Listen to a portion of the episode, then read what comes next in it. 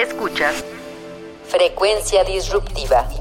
Un podcast de Ibero 2.cloud, canal digital de la estación de radio Ibero 90.9.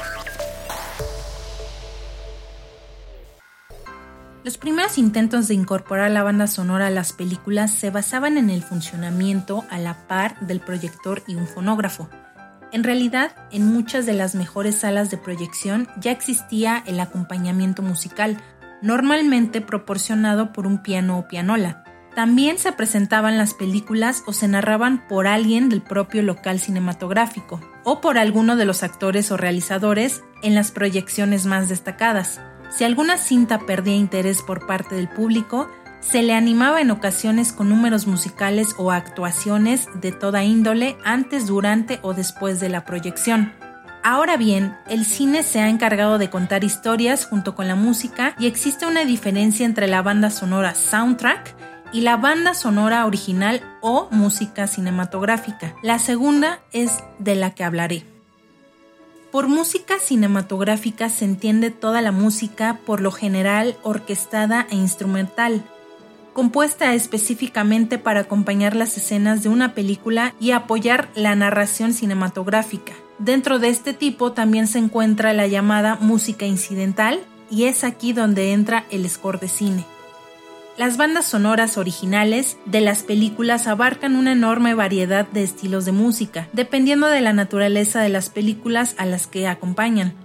La mayoría de estas son obras orquestales enraizadas en la tradición clásica occidental, pero muchas otras están influenciadas por el jazz, el rock, el pop, etc., y una amplia gama de estilos de música étnica y mundial. Desde la década de 1950, un número creciente de bandas sonoras también han incluido partes y elementos electrónicos, y la mayoría de la música escrita hoy para cine presenta un híbrido de instrumentos orquestales y electrónicos. Desde la invención de la tecnología digital y el muestreo de audio, Muchas películas modernas han podido contar con inserciones digitales para imitar el sonido de instrumentos en vivo, y sus bandas sonoras son creadas y ejecutadas completamente por los propios compositores mediante sofisticados programas de composición musical. La música incidental, comúnmente llamada score en inglés, consiste en las composiciones que realzan y complementan la mayoría de las escenas en el filme como música de fondo, por lo general compuestas por músicos especializados en este tipo de obras, como Hans Zimmer, John Powell, John Williams, por mencionar algunos. Son artistas claramente asociados a la música de este tipo. Del mismo modo, muchos músicos de jazz, pop o rock han incursionado en la composición de música para cine por encargo, por ejemplo, entre muchos otros, el guitarrista Jimmy Page, el grupo Toto, Queen, Pink Floyd o muy especialmente el grupo alemán Tangerine Dream, el cual ha alternado sus álbumes con la realización de música para cine de manera constante desde los años 1970. Con la llegada del cine digital en el siglo XXI, las bandas sonoras se convirtieron en un clásico para los amantes del cine. Comenzando con las icónicas películas Lo que el viento se llevó, de 1939 y Casablanca de 1942, teniendo en común que la banda sonora fue hecha por el compositor Max Steiner, o también la banda sonora de John Williams para las películas Tiburón de 1975, el episodio 4 de la Guerra de las Galaxias de 1977 o Superman de 1978. Sin dejar pasar el cine de ficción con Blade Runner de 1982, con la música de Vangelis o el cine de suspenso con psicosis de 1960, siendo Bernard Herrmann el responsable de musicalizarla o también de musicalizar Taxi Driver de 1977, siendo su último trabajo. O Hans Zimmer para Gladiador del 2000. Pero para contarnos un poco más sobre el trabajo de un score de cine, me complace en dar la bienvenida a Jimena Contreras, ella se especializó en tecnología musical, técnicas de grabación y música para medios audiovisuales. En 2015 fundó su propio estudio de grabación y producción musical Arkway Studios, donde realiza la mayor parte de su quehacer musical hasta el momento. Además es parte de la organización Women in GameX, donde participa dando mentorías sobre composición de música para videojuegos en eventos como Women Game Jam y Global Game Jam cada año. En el campo del cine y la televisión, ha realizado música original para cortometrajes, largometrajes, mediometrajes y documentales en colaboración con el CUEC de la UNAM, el CCC y el IMCINE. También ha escrito música para televisión cultural en la Dirección General de TV UNAM y actualmente escribe música para el Canal 22. También ha trabajado con productoras y directores independientes como Lícanos Films, Cámara Carnal Films, Darkus Films Elemento Producciones y Rayuela Digital, entre otros. Muchas producciones cinematográficas con su música original han quedado en selección oficial y han sido premiadas en varios festivales de cine en México y alrededor del mundo. Hola Jimena, ¿cómo estás? Hola Carla, muy bien, gracias. ¿Y tú? Muy bien, también. Gracias por aceptar mi invitación para la entrevista. No, gracias a ti. Qué padre que, que estás este, pues difundiendo el trabajo de, de todos los que estamos en, esta parte del cine y la televisión. No, al contrario, o sea, es, es bueno saber que hay mucho talento mexicano por todas partes, o sea, de cualquier área, de cualquier rama, de cualquier rubro, o sea, sí es muy interesante escuchar voces que se dedican a, a las artes, ¿no? En cualquier rama. Me gustaría empezar preguntándote, ¿cómo defines lo que haces? Cuéntanos un poco sobre tu trabajo. Bueno, yo soy compositora y productora musical y pues básicamente mi trabajo es escribir y producir música original para cine, para televisión y para videojuegos principalmente. Eres score de cine, tengo entendido. Así es, sí. ¿Y qué te inspiró a dedicarte a este arte?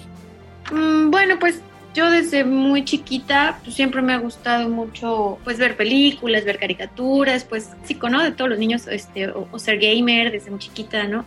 Eh, y pues siempre la música es algo que, te llama la atención. Desde muy pequeños, pues todos cuando salimos del cine tarareando alguna película o, la música de algún videojuego o algo así. Entonces yo empecé a tomar clases de piano desde más o menos como los ocho años. Al principio pues como un hobby nada más pero ya llegando a la edad de elegir carrera y todo eso, como ya tenía muchos años, eh, pues el instrumento y además pues este gusto que te digo que pues desde muy chiquita tenía por la música, pues decidí dedicarme ya profesionalmente a estudiar composición con el sueño de algún día escuchar mi música en alguna película o, o videojuego o la tele o lo que fuera.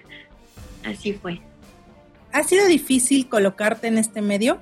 Pues sí, un poco, porque bueno, hay el cine digamos que ya está más eh, pues establecido en México, que es como más popular, pues es digamos de las mismas personas que ya llevan una trayectoria de años. Entonces, pues una, eh, una bueno, cualquier músico que tenga eh, pues la carrera de composición, pues difícilmente te van a dar una película súper taquillera para que sea tu primer trabajo, ¿no? Entonces, bueno, lo que yo fui haciendo fue, desde que era estudiante, pues hacer mancuerna con otros estudiantes de cine. Ellos necesitaban música, yo necesitaba tener una carpeta de proyectos para poder mostrar. Entonces, pues desde ahí empecé a, trabajar con ejercicios, digamos, escolares estudiantes también de la UNAM, de lo que antes era el CUEC, que ahora es la ENAC, del CCC y de varias escuelas eh, de cine. Y pues estuvo bonito porque de alguna forma, digamos que fuimos creciendo juntos y ahora pues esos estudiantes de cine son los cineastas de ahora que como nos fuimos conociendo y fuimos trabajando y creciendo a lo largo de los años, pues son los que me, me llaman a sus proyectos actuales y me recomiendan con otros cineastas. Entonces ya tienes una mancuerna con varios de tus compañeros. Así es. Hablando de los compositores mexicanos, bueno, tú sabrás, en la época de los años 60 hubo pues muchos compositores mexicanos que dieron vida a películas de aquellos años. Digo, tú sabrás más que yo, pero no sé, te puedo dar el ejemplo de Raúl La Vista para Macario, Carlos Jiménez, Mabarak para Tiempo de Morir, Silvestre Revueltas para Redes, ¿no? Que él se considera el primer compositor mexicano de música de cine. Entonces, pues todas estas composiciones son elementos cruciales para la construcción de, una, de un ambiente, de una identidad y de una esencia. Entonces mi pregunta es, ¿cómo logras crear una pieza musical para la representación de la escena de un filme? Bueno, eh, son varios factores. Eh, principalmente pues es apoyar lo visual y además dar eh, las emociones que buscan los directores reflejar en su película. Entonces es un, trabajo en conjunto porque no es solo la propuesta de, del compositor, sino también lo que está buscando el director que se quiere lograr eh, entre la, la, música a la vez con la imagen, porque no es nada más, no es como la música de concierto, digamos que funciona por sí sola, ¿no? Sino que esta, la música de cine tiene que apoyar una imagen, una secuencia y además reflejar emociones.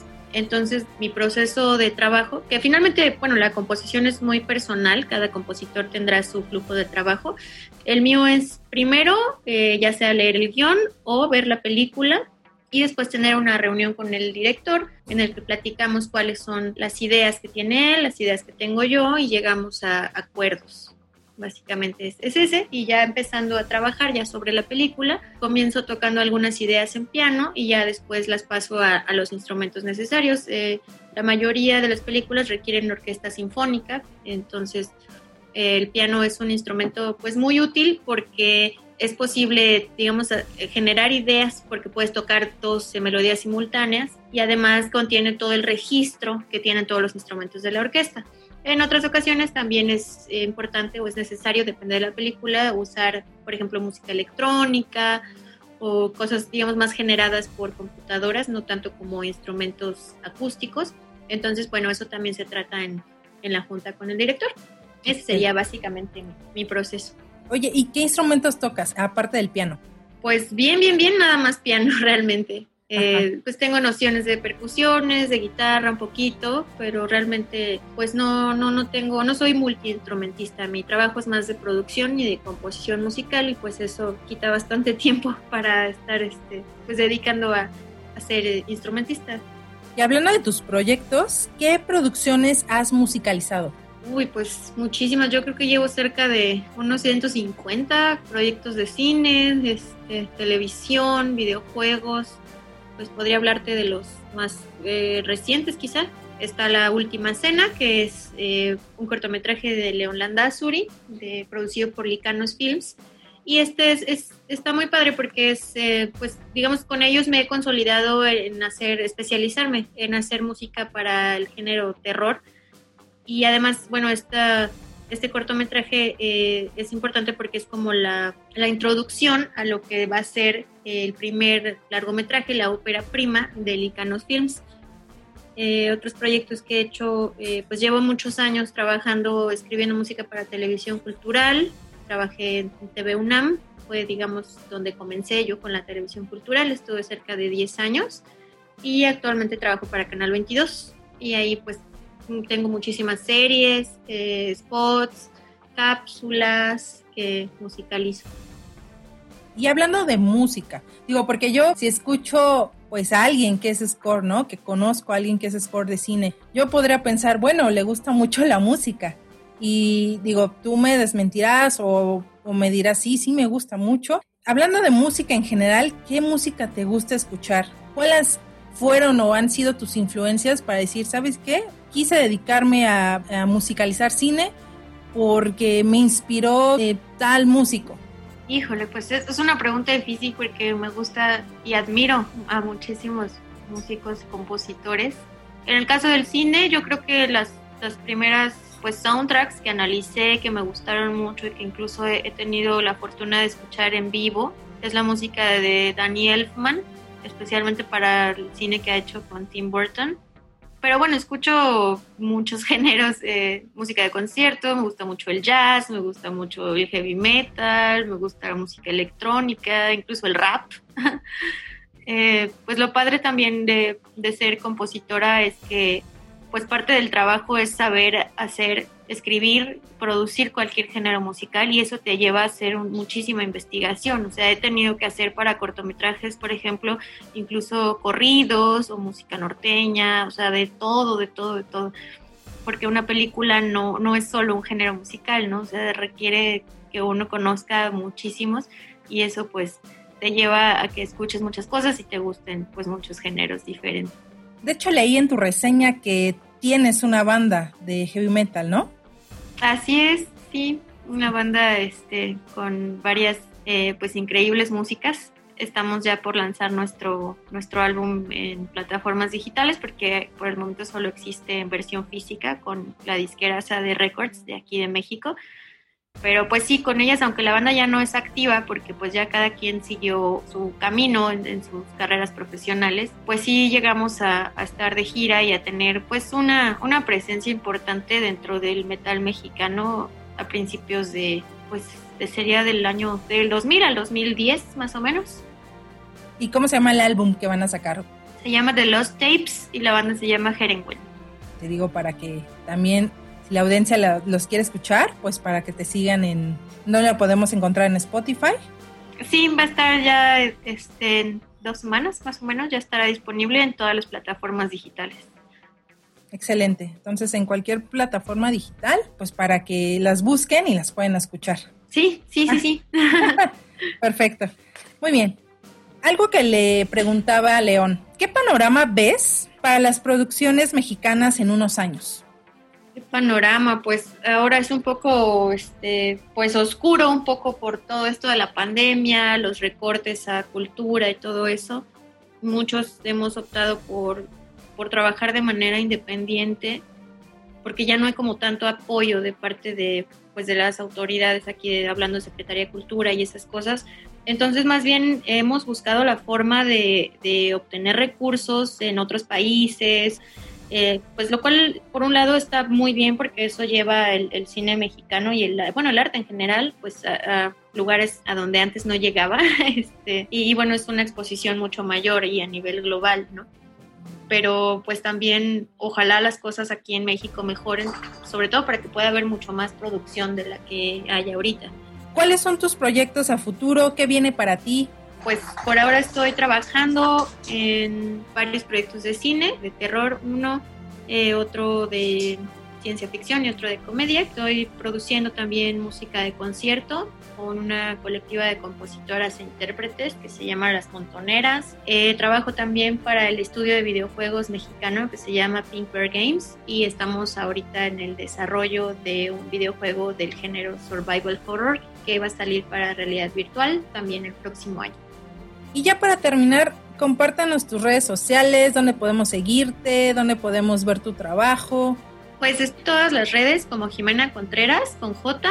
Eh, mi página oficial es www.jimenacontreras.com y bueno, también la página de mi estudio está en Facebook que se llama Archway Studios. Gracias por la entrevista y nos vemos, bueno, nos escuchamos pronto en el episodio. Muchas gracias, Carlita. Bye. Bye. Frecuencia Disruptiva es un podcast de Ibero 2.cloud, canal digital de la estación de radio Ibero 90.9. Agradecemos en la producción a Julio César Lanzagorta, Daniel Maldonado y Uriel Rodríguez. En los podcasts de Ibero.2 hay espacio para la literatura y la filosofía. José Babuch y Aldavi Olvera se mudan al mundo de los podcasts con su legendario dublineses para continuar su revisión a fondo con diversos protagonistas de la cultura y la contracultura moderna. Escucha su primera temporada en plataformas de audio y en ibero2.cloud. Ibero.2. Música para pensar.